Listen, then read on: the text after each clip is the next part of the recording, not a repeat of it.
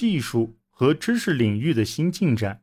十六世纪并非一个见证技术腾飞的年代，那些真正称得上划时代的科学发明与发现，没有一项可以追溯到这个时期。即便如此，科学探索的深度却是在稳步推进。学者们开始将目光投向自然界、人体本身及浩瀚无边的宇宙。十六世纪的科学探索总体可分为三类：一、有机论。或者说是基于观察的科学，主要通过对自然界的观察来进行类推。二、魔力论，主要通过上帝来对自然做出解释。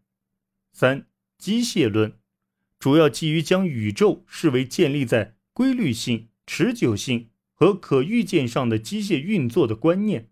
尽管这三类科学探索都推动了知识的发展，但他们。各对现代科学进展的贡献是大相径庭的。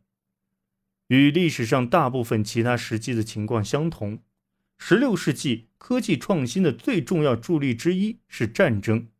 为更大规模的部队配备杀伤力更强的武器，以及修建固若金汤的防御工事，以抵挡威力更大的火炮，都需要花费大量钱财。军事工程是当时最重要的学科之一。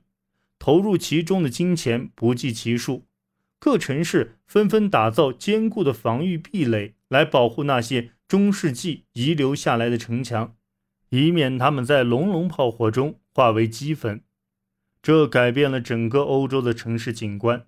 这些改进所导致的后果就是，较以往而言，人们更难在战役中取胜。如果据点足够坚固，能经受住攻击而机不受损。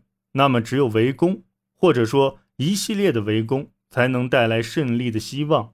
同时，大规模部队和炮兵辎重的运输要求，也助长了道路运输的发展，向欧洲日益扩大的专业工程师队伍提出了新挑战。在这方面，技艺高超的建筑师和工匠比其他职业的从业者更为紧俏，他们留下了大量珍贵的技术资料。战争。同样客观上为外科手术及创伤后护理的发展提供了助力。一种新式的外科教科书开始出现，其内容主要是救治在战场上被枪炮所伤的人和马的建议。这些书大多配有大量精细制作的木刻版画图，描绘了推荐用截肢手术和取弹手术的各种器械。这种普及书籍的出现，实际上是医学实践趋向平衡的微妙体现。这种从理论走向基于观察的缓和治疗的转向意义重大。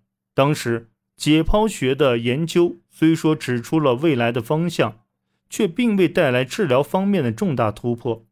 帕多瓦的外科与解剖学教授安德雷亚斯·维萨里。是16世纪最具影响力的作者之一。他基于自己对尸体的研究成果，于1543年完成了《人体的构造》一书，但其中对于人体的观察与称颂都未能脱离传统道德世界观的框架限制。可以说，当时解剖学在疾病治疗上是无甚作为的。天资聪颖的德国医生帕拉塞尔苏斯。是个特立独行的人，他对由公元二世纪希腊解剖学家盖伦所确立的继承正统观念进行了批判，在某种程度上预示了一个更为现代的躯体治疗流派。其观点超越了希腊传统中将疾病起因归结为四种液体的失衡观念，但他对于化学药剂和犹太神秘学的执迷令其。丧失了前行的清晰方向。只有到下个世纪，威廉·哈维发现了血液循环后，医学才迎来了突飞猛进的发展。